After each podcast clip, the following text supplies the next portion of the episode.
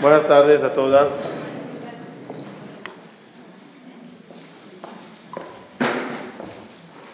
Primeramente, creo que todos debemos de agradecer al Colel Maor Abraham y al, grupo de Abrejim de Maor Alajá, que todos se esfuerzan para que tengamos a mano, sea en libritos, sea por teléfono, toda la información necesaria de Alajot, las preguntas que uno tiene para saber qué hacer y ya que lo va a hacer, hacerlo bien. Muchas veces nos pasa que hacemos las cosas, pero por no saber cómo se hace, podemos fallar, podemos a veces incluso hacer pecado. Por ejemplo, todos entendemos el ejemplo famoso de una mujer que quiere prender velas de Shabbat, Lichvot Shabbat Kodesh. Pero las prende antes de comer, cuando ya regresaron todos del Knis. Ya entró Shabbat. Y los prende el Ichbot Shabbat. Y puede ser que si no entiende mucho y no sabe, va a pensar que está haciendo algo tan bonito, pero en verdad está prendiendo fuego en Shabbat. Es un ejemplo para ver que a veces por hacer las cosas y no preguntar antes cómo se hacen, las podemos hacer mal. Entonces, ¿qué es mejor? ¿No hacer o hacer mal? ¿Qué es mejor? Lo mejor hacer, hacerlo bien. Eso es lo mejor. Así que antes que Bezrat Hashem los hablen de las alajot, el Rab eh, Itzhak, Michan, de los detalles de las alajot, nada más un poquito de introducción al tema de Afrashat Hala. Que es una de las mitzvot que tienen las mujeres. Afrashat Hala es una de las mitzvot que tiene la mujer. Y tiene muchas segulot. Escuchamos muchas cosas maravillosas que se logra cuando se hace Afrashat, Hala. Y la pregunta es, ¿por ¿Qué tiene Afrashat Jalá que trae tantas cosas buenas para la persona? Más que otras cosas. Cada mitzvah, que sepan un concepto, cada mitzvah, su recompensa es midah que neged midah, es decir, por tú hacer tal cosa, te vas a, vas a ser beneficiado, beneficiada por tal cosa. Pero el beneficio tiene que ver con la mitzvah. ¿Qué haces en esa jalá que te trae beneficio? Bendición, salvación. Hoy lo vamos a estudiar de una forma profunda. Para entenderlo bien, primero vamos a ir a ver dónde está escrita la mitzvah de Afrashat Jalá en la Torah. ¿En qué parte? Porque en la Torah, cuando Dios trajo una mitzvah y una historia antes, tiene que ver uno con el otro. Hay que encontrar nada más el punto, el factor común entre la historia y la mitzvah. Afrashat Jalá aparece en la Torah después de los hechos de los espías, de los Meragelim. ¿Qué pasó allá? Terminamos Matan Torah y vamos camino a Eretz Israel. El pueblo le pide a Moshe, manda espías a explorar la tierra. Manda a Moshe 12 espías. Diez de ellos hablan mal. Hablan mal de la tierra de Israel. Y no solo eso, sino que se atreven a decir algo peor. No vamos a ganar esa guerra. No va a haber ayuda divina para conquistar Israel. Por esas dos cosas que hicieron, uno, hablar mal de la tierra, dos, decir que Dios no va a poder y no va a conquistarnos esa tierra, por esos dos pecados surgieron después dos mitzvot. Una se llama la mitzvah de Bikurim. ¿Cuál era la Bikurim? Traer una canasta con la primera fruta de la tierra. Y ir al Bet HaMikdash, dárselo al Cohen y decir, aquí están las frutas de mi campo. Explican nuestros sabios que por hablar mal del Estado de Israel y de la tierra de ella, ¿cómo lo arreglamos? Trayendo bikurim y hablando bien del Estado de Israel y de sus frutas. Segunda falla, cuando dijeron Dios no va a poder, no lo vamos a lograr, esta guerra va a ser un fracaso, por esa frase salió la mitzvah de Jalá. ¿Qué tiene que ver? Aparentemente no se encuentra nada de relación. Por su culpa, tenía que leer hoy la explicación para saber qué decir aquí hoy. Y así aprendí algo nuevo. Miren, Rabotay, algo fresquecito lo aprendí hoy. ¿Cuál era la lógica de los espías cuando ellos dijeron, Dios no nos va a ayudar a conquistar la tierra de Israel? Pensemos, ¿esa gente vieron las diez plagas o no? ¿Vieron el mar partiéndose? ¿Vieron el maná cayendo? ¿Escucharon Matán Torah? ¿Cómo dicen en Israel Dios no va a poder más? No es lógico.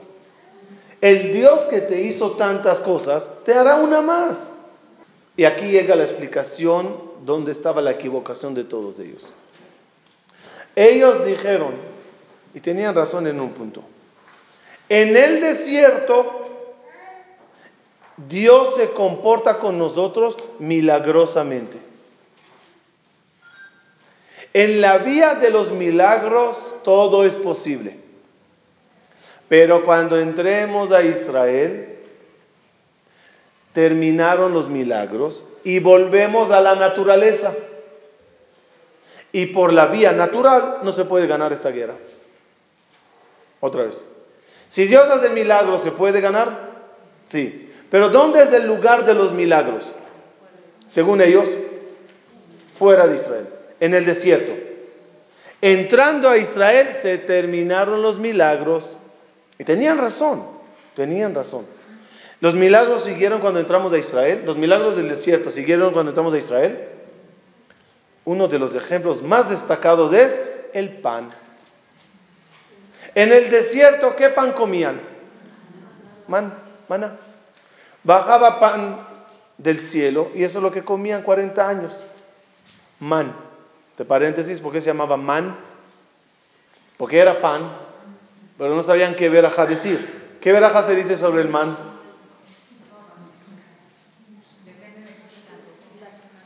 Amotzi lejemina, si es pan, es amotzi. ¿Y cómo se dice la veraja? Amotzi lejemin Minares, pero no es de Ares, bajaba del cielo. Una majloquet muy grande que veraja se decía.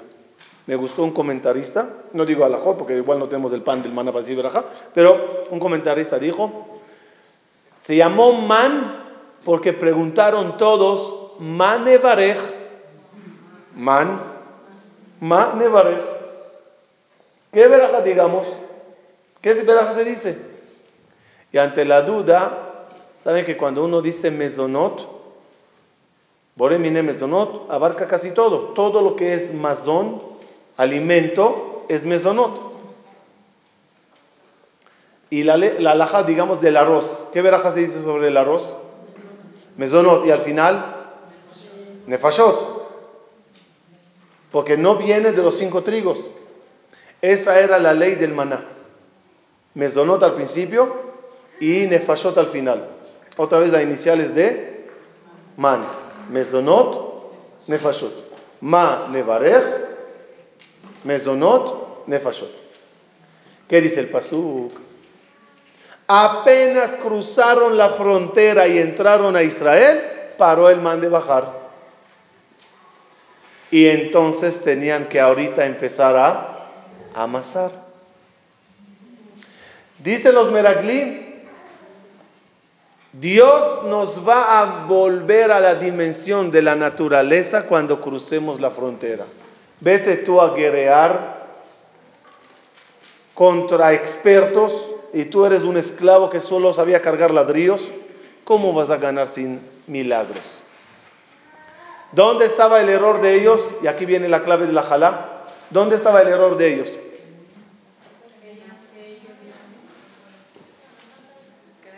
Dios está cuando hace milagros. Pero Dios también está en la vía natural. Y el mismo Dios que te partió un mar y te ayudó a vencer a todo Egipto por milagros, te puede hacer el mismo resultado por la vía natural. Y el pan que amasas no es maná del cielo, pero tampoco es naturaleza sin Dios. Porque la gente tiende a separar milagros, Dios, naturaleza, falta de Dios, automático, un sistema, y ese es el error. Los meragelí tenían que saber que vamos a guerrear en Israel por la vía natural, con flechas y arcos y, y espadas, y vamos a ganar porque Dios quiso. En otras palabras, el Yehudí, escuchen bien, hay dos festividades en el año, Pesach y Purim. Dos festividades importantes en el año que se llaman las dos Geulot, dos Geula. Una se llama la Geula de Egipto que era Mitzrayim, Pesach. Y la otra es la que viene ahorita, Purim. Está escrito que cuando llegue el Mashiach, todas las festividades quedan nulas, menos Purim. ¿Por qué? Una de las explicaciones porque los judíos no van a dejar de tomar, entonces Purim no les tropees. Pero otra explicación más bonita. Hay del quien cree en Dios solo por milagros tipo pesa. Ese judío que cree en Dios nada más cuando ve milagros, ¿qué pasa cuando dejan de haber milagros? Purim no era como Pesach. ¿En Purim había milagro? ¿Había milagro en Purim o no? ¿Dónde? ¿Dónde? Discúlpenme, un minuto. ¿Es normal que un rey haga fiesta? ¿Es normal que se emborrache? ¿Es normal que borracho diga, diga tonterías y pida que su mujer venga desnuda a desfilar? ¿Es normal? Sí, borracho puede hacer de todo. ¿Es normal que la mujer no quiera venir? ¿Es normal que un borracho enojado es capaz de matar a su esposa? ¿Es normal que un, un, un, rey viudo buscará una novia? ¿Es normal que haya una judía bella? ¿Es normal que el rey se enamore de, una, de la jovencita? ¿Es normal que se case con ella? ¿No es normal que haya en el gobierno un antisemita?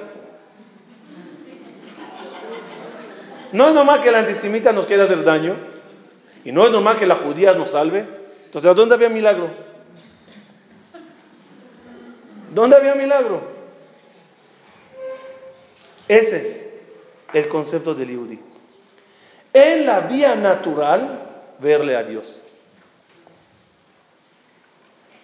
En el paso a paso de cómo se dan las cosas, no solo pan del cielo, maná, es pan milagroso. El pan que tú amasas por la vía natural, también Dios está allá. Meterle, el lema es, meterle a Dios a la naturaleza. Lo conectaremos a, otra vez a Purim. ¿Cómo se llama el libro que se lee en Purim? ¿Qué es Megilat Esther? El rollo de Esther. Pero otra traducción, porque ¿por qué se llama Megillah? ¿Por qué no Agadá? Agadá de Pesach, Agadá, Agadá de Esther. Oye, ¿qué tenemos contra Mordejai? Agadat Mordejai, ¿no estaría bien? Megilat Esther, dice Jajamim, es legalot eta Esther. Descubrir lo oculto. Gilui a Esther. ¿Y quién estaba oculto en, eh, en, todo el milagro de Purim? Dios. ¿Cuál, en Purim se disfraza uno, ¿no? ¿Por qué se disfraza uno en Purim? ¿Cuál es, cuando tú ves a alguien disfrazado, ¿qué dices? ¿O qué haces? Lo primero que ves a alguien disfrazado es dedicarte a la tarea de descubrir quién está detrás. Esa tarea es la tarea, diaria que tenemos cada uno. Dios está oculto. Tiene un disfraz. ¿Cuál es su disfraz? ¿Cuál es el disfraz de Dios? La naturaleza. Y yo tengo que verle a Dios detrás de la naturaleza. También en la vía natural de guerra, Él me ayuda. Y también la vía natural del doctor, Él es el que me cura. Y también en la vía natural de preparar la comida, Él es el que me la hace. Él es el que me da todo. Meterle a Dios en cada punto de la, vida. Cuando una mujer prepara comida, hay dos tipos de manjares. De la misma forma que tú puedes preparar una comida y no pusiste sal, solo faltó sal a la comida, y con sal y sin sal sabe igual. Hay otro condimento que viene en cada comida. La vitamina F. ese fe en Boreolam que uno inyecta en las obras. Hay una de las bendiciones. Shakadosh Baruchu Ishlach Bracha Bemaase Yadenu. Que Dios mande la verajá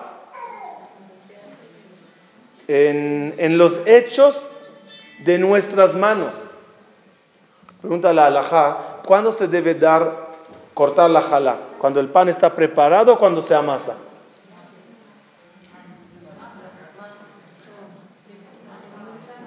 ¿Cuando está preparada la masa o cuando ya está horneada? Entonces, la Gemara trae, trae una discusión, porque de una parte está escrito lejen, de otra parte está escrito arisotejem. Conclusión, mientras todavía está en tus manos, ahí se saca la jala. Cuando ya la metiste al horno, ya como que ya está haciendo el fuego su trabajo. Las cosas se hacen cuando las tienes tú en mano. Y ahí es cuando inyectas la veraja. Lo hablamos varias veces. El mundo material, ¿qué número es? Seis. El mundo espiritual, ¿qué número es? Siete. Mi persona está dividida en seis y siete. Seis es mi cuerpo y siete es mi alma. Cuando como, ¿Qué como? ¿Seis o siete? ¿La comida qué es? ¿Seis o siete? Seis. Comida, cuando la meto a mi cuerpo, ¿a dónde va? El seis va al seis. Mi alma no disfruta de una comida. Disfrutará de un teilín, de una clase de Torah, de una tefilá, no de comida. Pero ya va. Eso no es judaísmo. Dijimos que ¿qué hay que hacer? Meterle a Dios en la naturaleza. ¿La naturaleza qué número es? Seis. Seis días creó Dios toda la naturaleza. Y Dios, morando en el séptimo cielo, es siete. ¿Qué debemos de hacer nosotros? Meter el siete al seis. Cuando preparas comida, ¿qué es eso? Seis. Cuando haces la jalá. Cuando dices la verajá. Cuando haces cosas con emuná, metes a siete, el número siete, a la jalá. Cuando uno come el pan, ¿qué comió?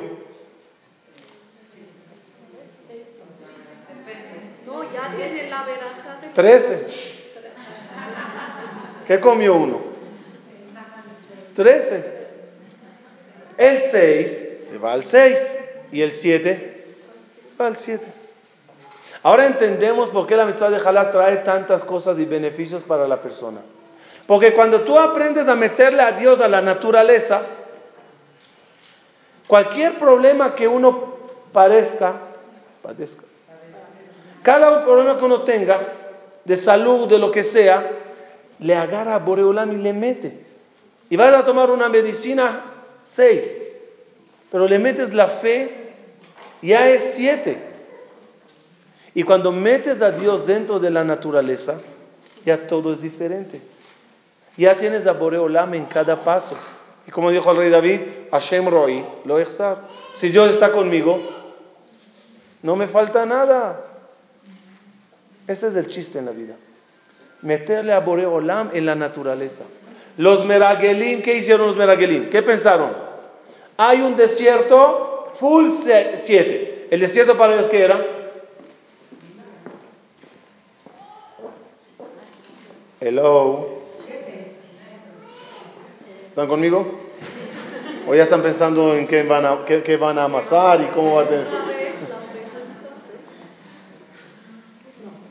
El desierto para los Meragelim, ¿qué era? Un lugar siete.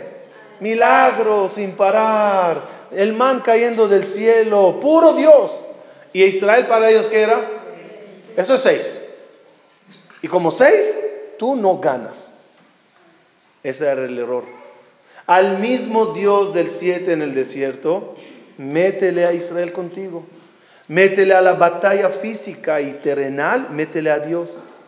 A la masa que hasta ahora caía del cielo, cuando tú la hagas, métele a Dios. Va cerrando la idea. Porque esa mitzvah va más con las mujeres que con los hombres. Hasta la fecha no me tocó ver a un hombre haciendo mitzvah hala. No, no me salió. ¿Por qué va más con las mujeres que con los hombres? No tiene tiempo.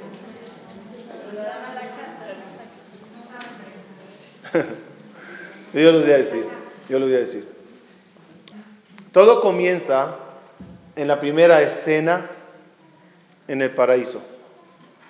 Adán, Javá y la serpiente. ¿Qué pasó allá?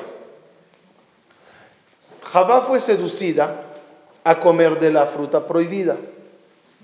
Y cuando comió, fue y sedujo a Adán. Ella cuando comió era ignorante en el sentido, pensó que el, Nahash la decía la verdad, que esta fruta es muy especial. Pero cuando ya comió se dio cuenta que se equivocó. ¿Por qué le fue a darle a él? No se ofendan, ya era maldad. Ya era maldad. Dice el Midrash, dijo ella, uh, ahora Dios me va a matar a mí le va a crear a él. Otra, mapito. Conmigo a la tumba. Ok, eso es lo que pasó. ¿Quién era Adam Arishon? Primeramente, ¿quién era Adam Arishon? Dice en Jajamim, Adam Arishon, Jalatosh el Olam. Imagínense que el Kadur Aretz, planeta Tierra, es la masa. Cuando ya estaba todo el mundo preparado, agarró a Kadosh Baruj un peisquito de la masa del mundo y hizo Adam Arishon. Cuando la mujer da ese peisquito a la masa, es algo parecido a lo que Akadosh Baruj hizo para crear Adam Arishon. Adam Arishon era Jalatosh el Olam. Y la mujer dañó esa jala. Más aún, ¿cuál era la fruta que comieron de ella? ¿Qué fruta era? ¿Manzana? Manzana se escucha desde cuando, hay una opinión así también, pero más que todo la manzana es... Ok, la, la, la fruta de, del árbol hay que de la Guimara. Una de las opiniones es que era trigo. Trigo. Pregunta que la Guimara, pero el trigo no es árbol. Uno dice que era higo, otros que era uvas. Pero trigo no puede ser. Pues resulta ser lo siguiente, la botella. Acá Bajo creó un mundo muy bonito con 10 palabras. ¿Cuántas palabras usó Dios dichos? Dijo Dios para crear el mundo. Basarama Amarot Nibra Aolam. Con 10 dichos creó Dios del mundo. Cuando terminó de crear el mundo con 10 dichos, puso a Adam y a Javá en Gan Eden. Y a la décima hora del día viernes, décima hora del día viernes, viene Javá y le hace pecar a Adam Arishon. La fruta era un árbol trigo. ¿Qué quiere decir? Piensen, un trigo pero grande. Llovió, se mojó el trigo. Salió el sol, calentó el trigo fermentado. ¿Qué, tenemos en el árbol? Un pan. La fruta que agarra Javá es un pan. Por eso a Kadosh Baruj le dice a Adam Arishon, por comer, ahorita con el sudor de tu frente, comerás el pan.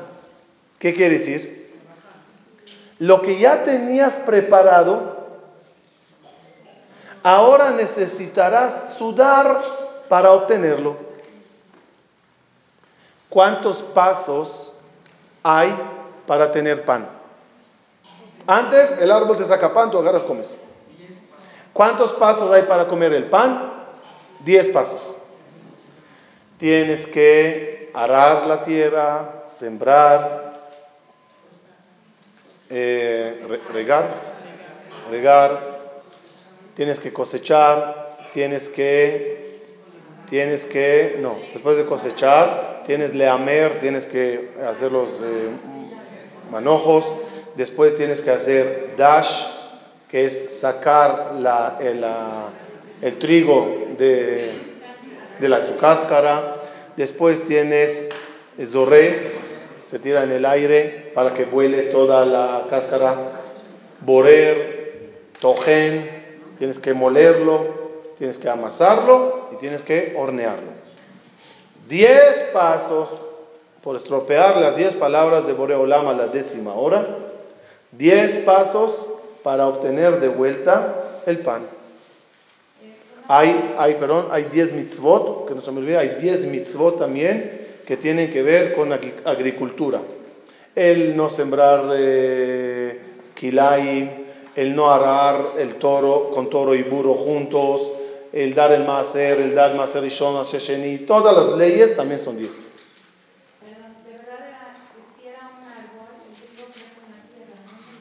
No, no, otra vez. Ese árbol en el paraíso era árbol pan.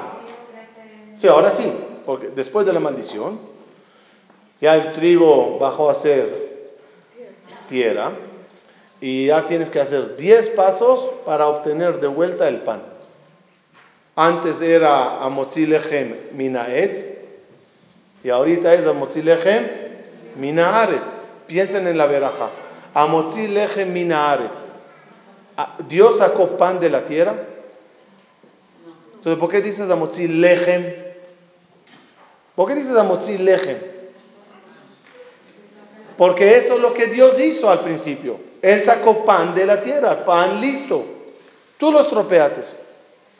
Y tienes que hacer 10 pasos para después obtener de vuelta ese mismo pan. Y ese es el motivo que antes de decir la veraja que se hace, se lava los, diez dedos, se lava las manos. Y con manos puras se agarra el pan con los diez dedos y se dice, Baruch ata Hashem, Elokeinu melech haolam, amotzi lechem min haaretz. Diez palabras para regresar al mismo punto inicial. Como la mujer fue la que sedujo a Adán, a ella se la dio la mitzvah de Jalá, haciendo alusión a Adán Arishon, que era Jalató Shelolam. ¿Por qué hay problemas? Por un error, por un pecado. ¿Qué pasa cuando se repara el pecado? ya no hay motivo por qué sufrir. Por eso la amistad de Jalá simboliza como una reparación, como un interés de arreglar lo que yo pude llegar a dañar a nivel personal. Y cuando uno demuestra a Dios la voluntad que tiene de hacer un tikkun, una reparación, cuando quieres reparar las cosas, entonces no hay razón para seguir sufrir. Por eso la amistad de Jalá tiene tantas, tantos beneficios y tantas cosas buenas. Porque aprendes a arreglar la raíz que causó el problema. Jalá, ¿dónde nos lleva? Es un viaje en el tiempo. La Jalá te lleva hasta Ganede, Jalá Shelolam. Uf, qué lejos me llevaste. Pues ahí empezó todo. Así uno aprende que cada cosa que tenga hoy de problema empezó en un momento cuando hice un error. para ir cerrando, dice Jajamim, el Pasuk, me Hashem lo veatov. De Akadosh Baruchu no sale lo bueno ni lo malo. ¿Están de acuerdo? Otra vez. El Pasuk dice, de Dios no sale ni lo bueno ni lo malo. ¿Están de acuerdo? Entonces borren el Pasuk. ¿Qué dice el Pasuk? Respuesta. De Hashem no sale ni lo bueno ni lo malo. Hashem te da mitzvot y Hashem te da advertencia de averot. Yo hice una, una avera, la avera tiene un efecto secundario. Tomé veneno. ¿El doctor es culpable de lo que me pasó ahora? El doctor me dijo, cuidadito con estas medicinas, tómate una al día. Me tomé 10 al día. ¿Él es culpable? ¿Quién me causó el mal? Las medicinas que yo decidí tomar en exceso. Las mitzvot, cuando uno hace una mitzvah, la mitzvah le trae beneficio. Dios no hace nada. Dios nada más puso los productos. Y todo lo que pasa es como efecto secundario de ellos. Preguntan mucha gente. Hicimos mitzvah jalá para X mitzvah, para X motivo y no funcionó. Hicimos jalá para refuash lema y no resultó. No se curó. ¿Puede pasar o no? ¿Cuál es la respuesta? Igualito como las tefilot. ¿Cuántas veces hace cadenas de teilim y no funciona? Uno pide tefilá y no funciona. ¿Cuál es la regla? Muy fácil. Todos los decretos se dividen en tres ramas. Cosas que recibirás aunque no reces. Te corresponde y los vas a recibir aunque no pidas nada. Por ejemplo, Borea Olam decidió que una persona viviera 80 años. Aunque no pida, va a vivir 80 años. Una persona, Dios decidió que tenga parnasá. Aunque no pida, Dios le manda. Es su destino tener eso. Salto al tercero. Tres, hay cosas que aunque lo pidas no va. Hay cosas que aunque lo pidas, no te lo van a dar. No, está fuera de tu misión en la, en la tierra no lo vas a recibir. Dos, no dije una de un polo y la tres del otro polo. Una seguro la recibo sin recibir nada. Tres seguro no lo recibo aunque pida de aquí a mañana. Dos, son cosas que están, veremos. En esas cosas es donde la tefila ayuda. Que a lo mejor si no pido, no me lo dan. Y si lo pido, lo dudarán. Y si lo suplico, me lo darán. Puede ser. Uno, como no sabe la cosa que pide, de qué rango es, pide por todo. Pero la fe de nosotros, ¿cuál es? Si no va, no hay nada que hacer. Hay, ahí la Gemara es una Gemara clara. Un jajam una vez dijo a Dios, ya no puedo más con mi pobreza. Dame parnasá. ¿Saben qué le contestó Dios? Para darte parnasá tengo que empezar la creación de nuevo. Es una Gemara. ¿Cómo Dios?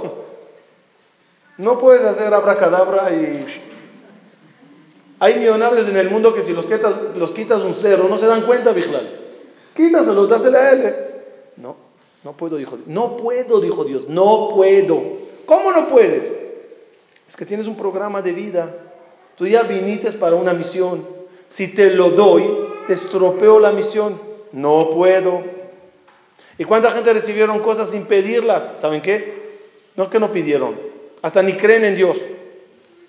Y la reciben. Porque pertenecen a la primera categoría. Pero hay muchísimas cosas muchísimas cosas, quizás la mayoría de las cosas en la vida que están en, en medio.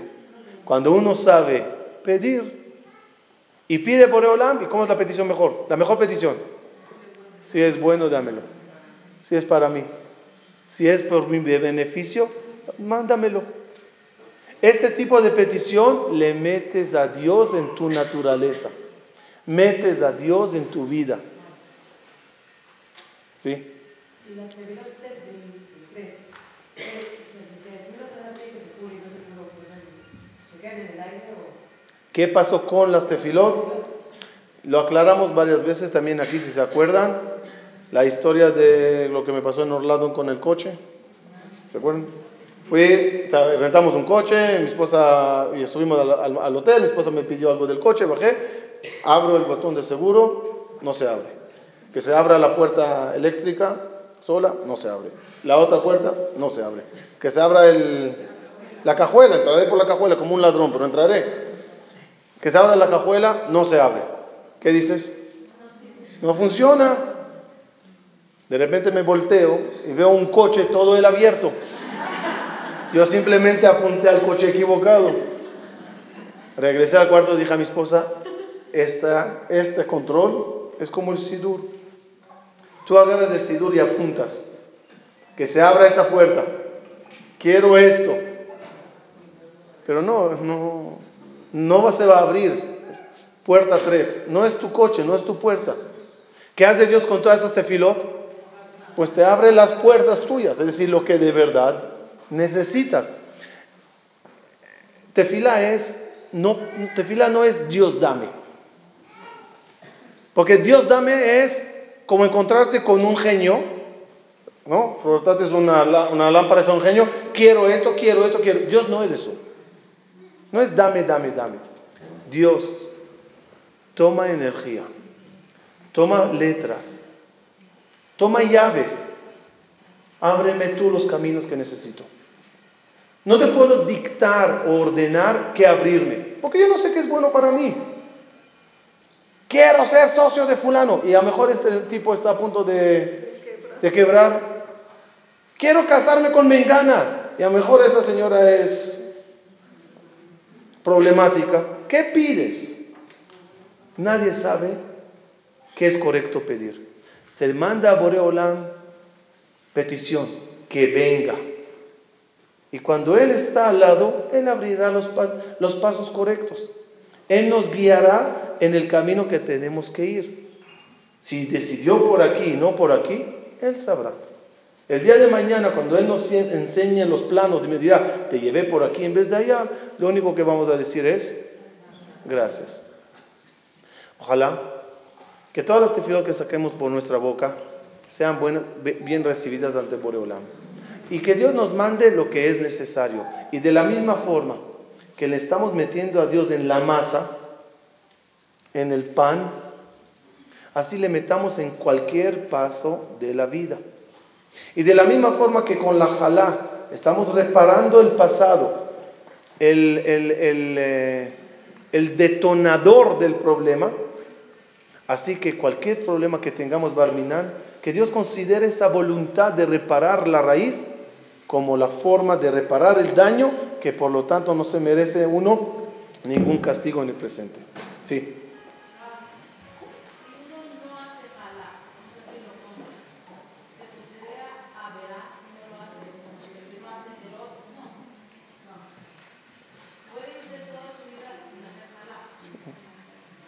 Es una mitzvah. Y una mitzvah hay que procurar cumplirla. Eh, nada más, que sea por lo menos introducción a lo que va a decir Rabitzhak ahora, nada más que debemos de saber cómo cumplirlas. Es un deber. No se puede cumplir como yo creo que se debe de cumplir. No puedo comprar el producto que yo quiera y hacer con el jalá. No puedo hacerlo así o así. Uno tiene que preguntar para saber. Y para eso, pase la clase ahorita con el Rabitzhak y Chan donde se entrará en detalles de alajá, cómo hacerlo bien. Ya Baruch Hashem lo están haciendo.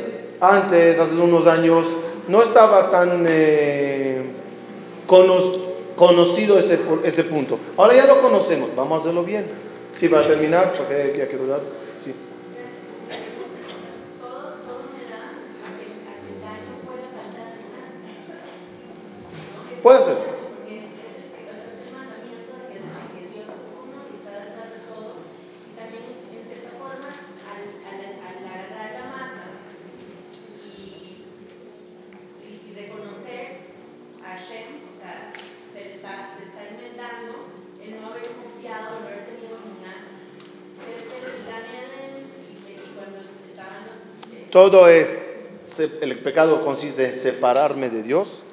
y la mitzvah es unirme a Dios y unir a Dios en todas las cosas que tengamos.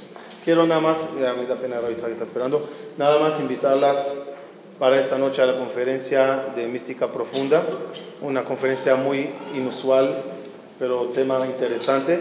Se pide por favor a los religiosos y religiosas tipo peluca, sombrero, así, no venir, dejar espacio para la gente que no son. Eh, va a ser en Share Shalom, hoy a las 9 y cuarto. Corran la voz mística profunda esta noche. Muchas gracias.